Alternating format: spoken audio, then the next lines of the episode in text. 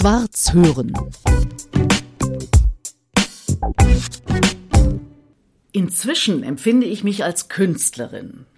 Ja. Schreibt Yvonne Kenziora im Skript zu ihrem noch unveröffentlichten Buch.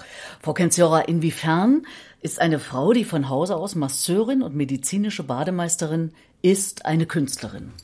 Die Künstlerin habe ich in mir entdeckt. Das hat mir mal wirklich eine Künstlerin auch erklärt, dass man diesen Kanal nach oben offen haben muss, weil ich dann meine Hände fließen lassen kann am Patienten. Und wir können wirklich ernsthafte Gespräche führen während der Massage, aber meine Hände, die fließen einfach über den Rücken weiter. Also das ist jetzt nicht wirklich Arbeit, sondern meine Hände, ja, machen einfach. Und da hat mir diese Künstlerin erklärt, weil ich diesen Kanal offen habe. Und das fließt dann in meinen Händen. Und dadurch hat sie dann auch gesagt, sind Sie auch eine Künstlerin? Und dann habe ich mir das mal so auf der Zunge zergehen lassen und dachte, ja stimmt, das ist auch wirklich so.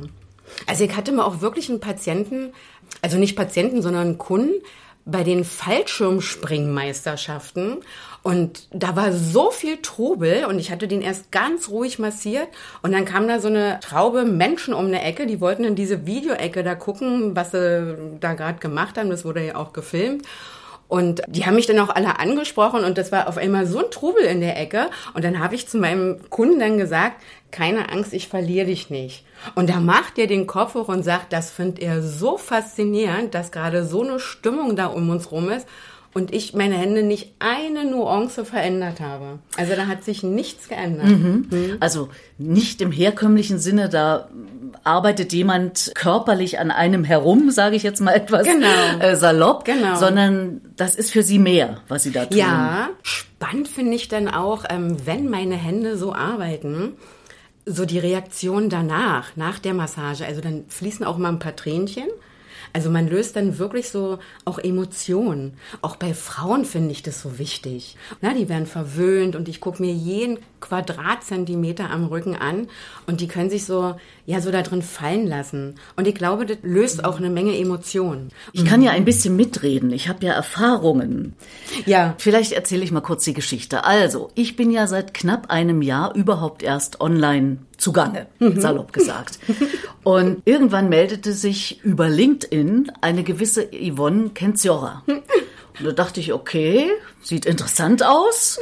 Und sie meldeten sich auf einen meiner Podcasts Ja. hin, wo es ja um das Leben und den Tod geht. Und sie Genau. haben sinngemäß mir geschrieben, ja, und ich habe jetzt auch angefangen, schon meine Trauerrede zu schreiben oder Ja. schon so erste Gedanken Ja. zu sammeln. Ja. Und da habe ich gedacht, Mensch, das ist ja spannend, die Frau muss ich mal kennenlernen.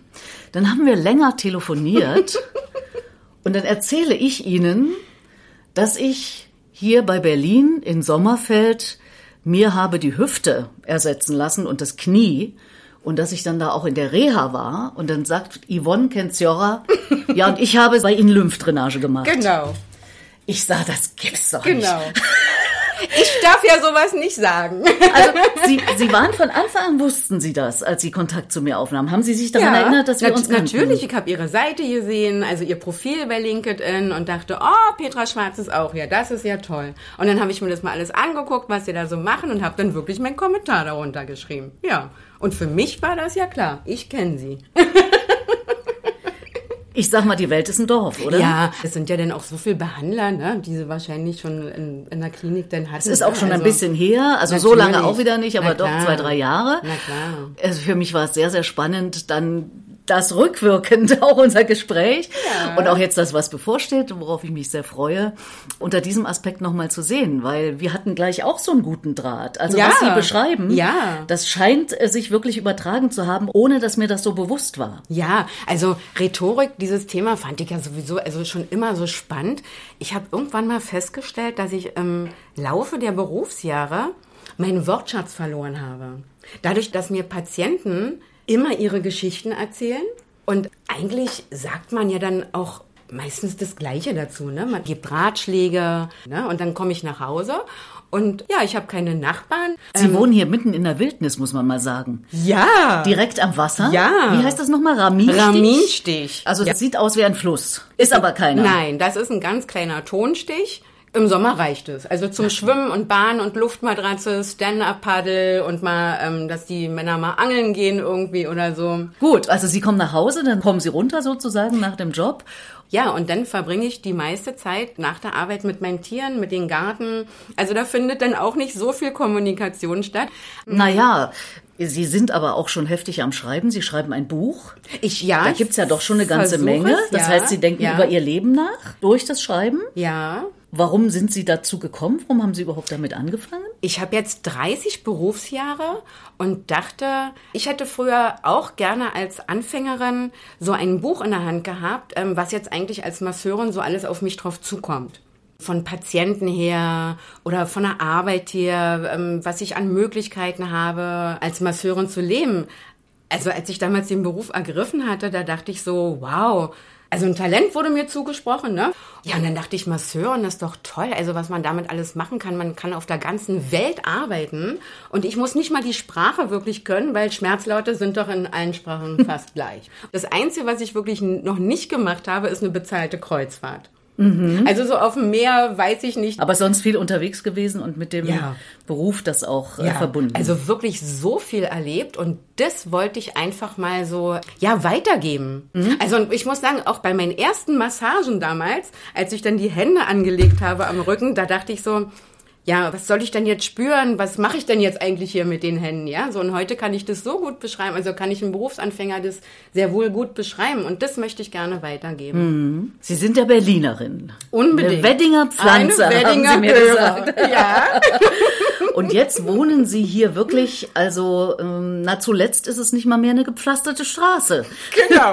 Das ist wirklich Wie ist es denn Abenteuer dazu hier. gekommen? Warum sind Sie hier rausgezogen? Ich war damals auf Fuerteventura ein Jahr lang und bin dann zurückgekommen. Ich hatte nur von der Klinik aus so ein Jahr Sonderurlaub genehmigt bekommen und habe mich dann wieder wirklich entschieden, nach Berlin wieder zurückzugehen. War denn da und dann war mir das einfach alles zu voll und zu anstrengend. Also Fuerteventura, ich habe da so ruhig gelebt das ganze Jahr, also auch im Hotel gearbeitet und ja, mein damaliger Freund, der hat damals dieses Häuschen hier entdeckt und dann waren wir noch am Anfang so diese typischen Wochenend-Berliner und es gab dann diesen Sonntagabend, wo ich dann gesagt habe, ich will nicht mehr in die Stadt fahren. Ich habe meinen Job gekündigt. Ich war damals noch so die letzte, die noch so einen unbefristeten Arbeitsvertrag bekommen hat in der Klinik. Und ähm, mein Opa fand es nicht lustig, dass ich, dass ich das wirklich alles aufgegeben habe. Und ja, wir sind dann erstmal hier rausgezogen. Und eine Arbeitskollegin wusste ich aber, die wohnt und arbeitete hier draußen in der Praxis. Aber ich dachte, ach, machst du erstmal gar nichts und lebst dich erstmal so ein bisschen auf dem Dorf ein und so. Hier draußen angekommen, gleich am ersten Tag das Telefon geklingelt. Unsere Lymphologin hört auf, du musst sofort arbeiten kommen. Nein! und das hieß ja am Anfang so, das ist auch so schwer, sich im Dorf zu integrieren und, aber nach einem halben Jahr haben schon alle aus dem Auto raus gewunken. Im Supermarkt ist man gar nicht mehr vorwärts gekommen. Irgendwie, man hat immer irgendjemanden, ja, man wurde immer ins, ins Gespräch verwickelt und ja, das war so nett. Also nach einem halben Jahr war ich eigentlich total integriert hier. Berlin wird nicht mehr vermisst. Gar nicht. Ist ja auch nicht weit weg. 60 Kilometer ist jetzt Ja. nicht so weit. Eine Stunde entfernt. fährt man so bis Genau. zum nördlichen Genau. Stadtrand. So In Berlin, wenn es hieß, von Wedding nach Steglitz ist man auch anderthalb Stunden unterwegs. Wenn es blöd kommt, irgendwie, man steht an jeder Ampel, dann dauert es auch so lange. Und hier fährt man halt diese langen Strecken. Aber das fand ich am Anfang toll, das ist wirklich Autofahren. Und das Einzige, was einen hier auffällt, ist eine Bahnschranke oder ein Trecker. Bahnschranke hatte ich auch auf dem Genau, Weg hierher. genau. Und Aber nur ganz Zeiten kurz. kennt, ja, nur genau. ganz kurz. Und es ist wirklich so ein bisschen wie in den Urlaub fahren. Ja. So richtig aufs platte Land, wie das Brandenburger Land so ist. Ja, ist wirklich. Also, ich habe das Gefühl, es geht Ihnen hier richtig gut. Sie strahlen. Ja, ja. Und äh, haben ja, wenn Sie wollen, dann äh, zu tun und machen ja auch ganz außergewöhnliche Geschichten. Also wir haben eben schon gehört, Fallschirmsprung-Weltmeister. Oh, Was war das? Das waren ähm, mal deutsche Meisterschaften hier draußen in Gransee. Das ist schon ewig lange her. Und da habe ich auch mal als Masseurin gearbeitet. Und bei der Berlinale habe ich gelesen. Bei der Berlinale war ich auch, da wurde ich auch hingerufen. Und da dachte ich wirklich, also seitdem ich in dem Beruf bin, habe ich nicht eine Bewerbung mehr geschrieben, weil das, das Telefon hat immer geklingelt. Und ich kam gerade aus Fuerteventura zurück, war natürlich in den Sprachen total flüssig mit ähm, Spanisch und Englisch. Und eine damalige Kollegin aus dem Humboldt-Krankenhaus noch, die wusste das, dass ich gerade wiederkomme, in den Sprachen flüssig bin, dass ich gut bin. Und die sagt, und die hat, hat mich dann angerufen und hat gefragt, hast du zehn Tage Zeit und hast Lust, auf der Berlinale zu arbeiten? Natürlich, ich Das komme. heißt, dann haben Sie die Stars äh, massiert oder wen Ja, haben Sie da? Wen ja. denn zum Beispiel? stand mit meiner Kollegin im Fahrstuhl und ich sage, wer ist denn der Langhaarige da vorne? Und da sagt sie, das ist Mark Wahlberg. Der musste sich nur die Haare länger wachsen lassen für den Film. Ich hätte ihn nicht erkannt. Den einzigen, den ich wirklich erkannt habe, der neben mir am Fahrstuhl gestanden hat, es war George Clooney. Wow. Und ich habe ihn nicht angesprochen, man muss ja auch professionell bleiben, ne? Also man kann das ja auch verstehen, dass die Promis nicht von jedem immer angesprochen werden wollen, ne? Also hält man sich da zurück, lächelt nett, grüßt und Hätten Sie den gern mal unter Ihren Fingern gehabt? Ja! Wobei, bei dem ist ja auch äh, nichts anderes als bei einem anderen Menschen. Natürlich, natürlich. Ja. Na klar. Wäre jetzt auch schon vorbei und vergessen und Ja, also ja. nicht wirklich wichtig. Nicht ja. wirklich so wichtig. Ja. Sie schreiben in dem Buch über Frauen auch. Also Ja. was ich bisher schon gelesen habe, was Ja. Sie mir schon geschickt haben, wo ich schon Ja. mal reingucken durfte. Frauen ist ein großes Thema, da fangen Sie bei Ihrer Mutter an. Mhm. Weiblichkeit, Ja, Sexualität, ja. weil es auch mit Ihrem Beruf zu tun hat, weil Sie den Menschen so nahe sind in dem Zusammenhang oder wie, wie beschreiben Sie es weiter? Also meine Mutter war so mehr so für ähm, die Waffen einer Frau, mehr so eine oberflächliche Weiblichkeit. Ja, so und ich dachte aber immer, nein, da muss es noch mehr geben, das geht einfach noch tiefer und wirklich in die Liebe reingeht. Man lernt ja die Menschen kennen. Ne? So und jetzt habe ich wirklich, glaube 70.000 Menschen bestimmt in meinen Händen gehabt, habe die alle gefühlt eine damalige Kollegin, die war schon Heilpraktikerin und ich habe sie mal gefragt, warum sie eigentlich noch den Beruf der Masseurin lernt. Und sie hat dann so eine Handbewegung gemacht, um besser zu begreifen. Ja, so und dann habe ich das später verstanden. Also, im Wortsinne greifen. wirklich und den Menschen begreifen. Wenn man den Menschen anfasst, dann merkt man wirklich, der ist so mehr dickhäutig. Ja, oder es gibt ganz dünnhäutige. Und bei den Dickhäutern, sage ich mal so, da braucht man nicht anfangen mit Ratschlägen oder so. Man kommt einfach nicht durch. Also man kann nicht durchdringen zu dem Menschen. Ja, Sie R und begreifen den Menschen, ne, wenn Sie da mit ihm zu tun haben. ja, ja. Also Sie ergreifen, Sie, Sie machen körperlich mit Ihren Händen etwas. Genau. Und Sie können ihn dann vielleicht auch besser begreifen. Sie haben ja Genau. geschrieben, Sie haben ja am Anfang beschrieben, so von oben kommt da was. Hat das was mit Spiritualität Ja, zu tun? unbedingt. Ja, also das habe ich mal hier draußen alles so kennengelernt, aber ähm, mit der Weiblichkeit noch mal so diese zarten Berührungen auch, also überhaupt einen Menschen wirklich zu berühren, das fand ich so spannend. Da denken Sie offenbar weiter auch drüber nach, indem Sie nämlich bestimmte Sachen da auch aufschreiben. Ja, Immer mit Blick auf den Patienten. Das Buch heißt ja auch Zufriedene Patienten, Genau. wenn es dann dazu kommt. Genau. Mit zu diesem Titel auch. wenn der so bleibt, ja, ja. Und ich finde es auch so wichtig, so als Therapeutin zu wissen, dass der Patient nicht aus Langeweile zu Hause aufsteht und zur Physiotherapie geht, ne, um da um Pläuchchen zu halten, sondern der will wirklich was von mir. Und da wirklich zu arbeiten mit dem Patienten, dass der wirklich rausgeht und zufrieden ist. Ja, der soll sich ernst genommen fühlen und der soll auch rausgehen und merken, dass wirklich was passiert ist, innerlich wie äußerlich. Das ist spannend. Und da Sie mir geschrieben haben, dass Sie sich jetzt eben auch mit dem Thema Tod dann schon durchaus beschäftigen oder sagen, Mensch, Frau Schwarz, Sie haben mich angeregt durch die Podcasts, mich mal mit dem Gedanken Trauer, Ja. Tod zu beschäftigen und ich habe sogar schon angefangen, was zu schreiben. Ja. Wie weit sind Sie gekommen und was haben Sie da für Gedanken? Mit dem Tod war ich schon immer beschäftigt. Mein Vater ähm, war immer bei der Berliner Feuerwehr. Der hat mir schon immer so früher schon so ganz viel erzählt. Lebe jeden Tag. Wenn du mal auf der Straße liegst, dann brauchst du nicht mehr darüber nachdenken, dann ist der Zug einfach abgefahren. Ja, oder lebe nicht für Müller, Schulze, Lehmann, dass man dann an seinem eigenen Leben vorbeigegangen ist. Also sich selbst als die größte Schatzkiste zu betrachten und die einfach auszuleben. Ja, also die große, bunte Welt irgendwie für sich entdecken zu wollen. Weil sie irgendwann zu Ende ist, weil das klar ist? Das ist eine ganz klare Sache. Ja, also und das muss nicht immer auch im Alter sein. Ja, also dadurch durch die Feuerwehr habe ich ja nun wirklich das, also wirklich immer miterlebt. Kinder, Jugendliche, junge Erwachsene, ne? Also das kann einen wirklich immer jeden Tag treffen. Mhm. Ne? Ich steige ins Auto und sag noch Tschüss und ja, und das war's dann. Ich wusste ja früher nicht mal, ähm, immer, ob mein Vater aus dem Dienst rauskommt. Ne? So als Kind hat man dann mal schon im Fernsehen gesehen, da war damals mal so ein ganz großer Brand und es wurde im Fernsehen gezeigt, dass da ganz viele Propangasflaschen in diesem Brand da so mit drin. Und ich wusste, mein Vater ist da drin, ja. Also ich hatte um meinen Vater Angst.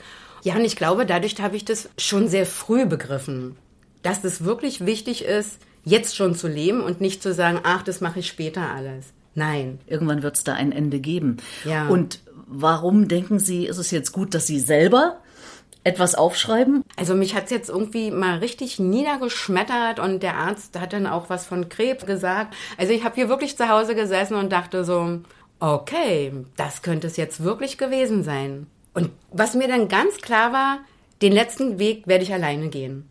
Also irgendwie hat man das irgendwie so gespürt. Man, man geht diesen Weg ganz alleine. Ja, so und dann die Frage, was würde ich denn jetzt eigentlich noch machen wollen? Gar nichts. Also ich war hier zu Hause und ich hatte nicht das Bedürfnis, dass ich jetzt noch mal irgendwo hinrennen muss, dass ich mich irgendwo verabschieden muss oder irgendwie sowas. Nein. Ganz in heimlicher Stille würde ich mich dann für dynisieren und alle anderen sollen mich so in Erinnerung behalten, einfach wie es war. Und Ihre da, Rede dann oder das, was genau, Sie über sich dann, äh, nachgedacht haben, lesen oder was sollen die dann machen? Also durch Ihren Podcast habe ich dann wirklich mich mal hingesetzt und mal angefangen, wie könnte der erste Satz zum Beispiel lauten? Nun sage ich Adieu. Ja, zum okay. Beispiel, ja. Und dann diese Rede, also ich habe das dann so geschrieben, vorwärts gelebt und rückwärts verstanden. Ja, also ob das nun die Kinderzeit war mit den Eltern, ne, so als Kind dachte man, oh Gott, ist das alles furchtbar irgendwie, ja. Aber wenn man jetzt vorwärts gelebt hat und rückwärts verstanden hat, dann waren meine Eltern super. Also schon fast genial. Alles richtig gemacht, ja. Auch meinen ganzen beruflichen Weg. Ich dachte ja immer, ich lerne das alles so für meine Patienten. Aber im Grunde genommen habe ich dadurch gelernt. Also eigentlich habe ich es für mich gemacht und meine Patienten konnten daraus profitieren. Ja, dass, dass ich das für mich alles so gelernt habe. Also ich glaube, so mit 24 hatte ich mal so einen Punkt, ich wollte leben, leben, leben, ne? so die große bunte Welt kennenlernen. Und dann kommt man so an seine eigenen Grenzen, an seine eigenen Punkte, wo man sich dann nur noch meckern hört über, über den Partner oder so, ja. Und dann kam eine Kollegin zu mir in, in, ins Krankenhaus und die meinte dann, ja, aber dein Partner, der ist doch jetzt eigentlich entspannt zu Hause, oder? Und du meckerst. Ja, dann hast du wohl das Problem. Oh, dachte ich, das war eine Praktikantin, die habe ich jetzt noch anderthalb Jahre neben mir, jeden Tag acht Stunden die hat mich ja gelesen wie ein offenes Buch, ne? So und die hat mich dann da reingeschubst nochmal. Die ähm, hat mir dann eine Heilpraktikerin noch empfohlen. Da wurden so eine Selbstheilungsseminare angeboten. Das erste war dann Fußreflexzonenmassage. Dann ging es weiter mit Gefühle, Liebe, Energie und ich dachte, oh Gott, was will die mir jetzt anderthalb Tage über Gefühle erzählen oder so, ja? Hat es wirklich in sich gehabt, die Seminare. Und ich konnte so langsam meine Mauer öffnen. Also ich habe mich immer mehr geöffnet und wurde immer so immer freier von mir. Die eigenen Grenzen, die man sich oft steckt durch Einstellung oder so, das wurde alles viel, viel offener und ja, dadurch konnte ich mal einfach ein Jahr nach Fuerteventura und habe alles stehen und liegen gelassen und dachte, ich komme ja ein Jahr wieder, ist doch gar nicht so dramatisch. Ja, also mal drei Monate Malta gewesen, ganz intensiv Englisch gelernt und also so viel tolle Sachen gemacht, einfach so mit dem Wissen, ja, das hat später mal ein Ende, dann habe ich vielleicht gar keine Lust mehr darauf. Und ähm, da wir nie Kinder hatten, dachte ich, okay, dann los. Ja. Naja, oft wird das ja beschrieben so als zu sich kommen, mehr bei sich sein, sowas äh, kann man mehr in seiner vorstellen? Mitte, mehr in seiner mhm. Mitte ankommen. Also auch nichts mehr im Außen zu suchen. Ne? So die Liebe, Leidenschaft, Kraft, Energie, das findet man alles in sich selbst. Anerkennung, ich weiß doch, ob ich was gut gemacht habe oder nicht. Ich meine, klar, habe mich immer darüber gefreut, wenn Patienten mich darüber gelobt haben, so ne, nach der Massage, wenn es denen so viel gebracht hat irgendwie, war ich immer selber ganz erstaunt, dass ich das wirklich geben kann. Ja, also ich habe mich da, man kann sagen, wirklich 28 Jahre darüber gefreut und irgendwann habe ich es dann mal versucht, wirklich anzunehmen, dass ich das vielleicht wirklich gut kann. Die Rede, die ich dann geschrieben habe, also dieses Vorwärtsleben und rückwärts verstehen dann habe ich wirklich mit meiner Rede auf der Couch gesessen und dachte so, ich hatte so ein super geniales Leben. Also wenn wir hier sind, um Erfahrung zu machen, das Buch schreiben, wurde mir das auch noch mal so deutlich, aber jetzt wirklich so mein eigenes Leben, meine eigenen Erfahrungen zu machen und diese Erfahrungen beenden, loslassen, dadurch, dass man das alles noch mal fühlt. Also früher dachte ich immer so, toll, jetzt habe ich die Erfahrung gemacht, aber die hat einen immer noch irgendwie auf dem Rücken gelegen. Ne? Die hat man immer irgendwie so mitgeschleppt. Dann habe ich mich wirklich mutig so und jetzt fühle ich das alles nochmal so und hatte dann noch diese Rede in der Hand und ich dachte, ich hatte so ein geniales Leben. Da ist nichts mehr hinzuzufügen irgendwie. Also alles, was vielleicht jetzt noch kommt, ist vielleicht nochmal so ein Bonus. Aber eigentlich dachte ich, okay, jetzt kann ich wirklich loslassen. Also, also wenn es morgen wäre, wäre es auch nicht so schlimm. Das wäre okay. Mhm. Das wäre wirklich, wirklich okay. Ja. Und das finde ich auch nochmal so wichtig so für die jungen Therapeuten. Also eine junge Kollegin hat mir zu mir gesagt, die fühlt sich zu jung, um über den Tod zu sprechen mit den Patienten.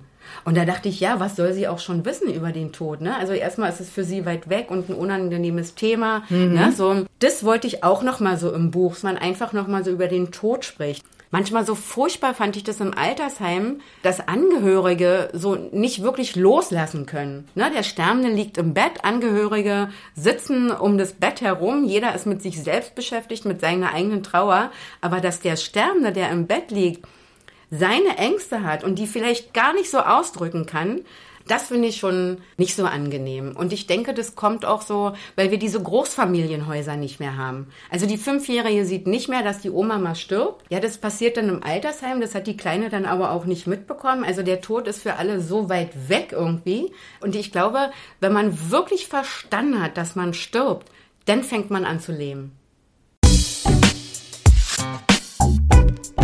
Schwarz hören.